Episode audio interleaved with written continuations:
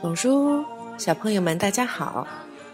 前两天，糖糖妈妈教小朋友们学习了，除了自我介绍以外，怎么样来介绍爸爸和妈妈。我们也同时学习了怎么样表达“蒙”和“妈”的用法。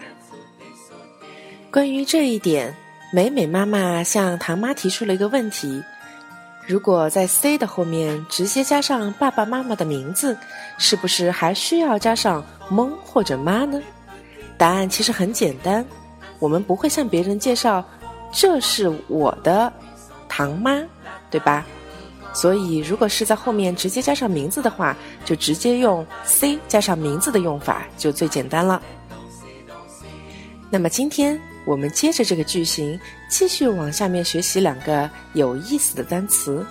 今天唐妈的课和以前有一点不一样，我不会告诉小朋友们这两个单词是什么意思，想让小朋友们先猜一猜。这两个单词分别是妈咪、芭比、妈咪、芭比。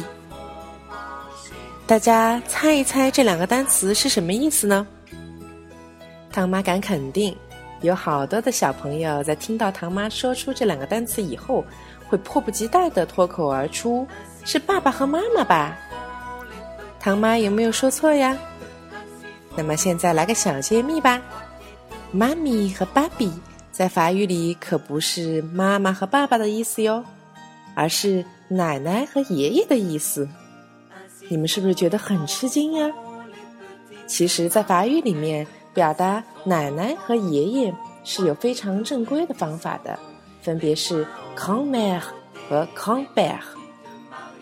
但其实，在我们的日常生活中，法国人的家庭中一般是不会这样去称呼自己的爷爷和奶奶的，他们会用一种更亲热的昵称来称呼自己的爷爷和奶奶。这就是唐妈刚才教给大家的“爸比”和“妈咪”。爸比就是爷爷。妈咪就是奶奶，小朋友们今天学到新知识了吗？那么今天最后，糖糖妈妈想请小朋友们自己来组一个句子：这是我的奶奶，这是我的爷爷。记住哦，爷爷应该站在谁的队伍里？奶奶又应该站在谁的队伍里呢？我等着小朋友们来给唐妈回课哟，好吗？好了。今天的课就暂时上到这里。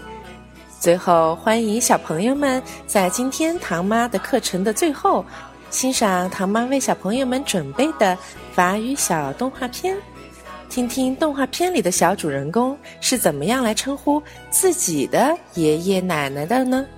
好吗？Au revoir, mes enfants. À demain.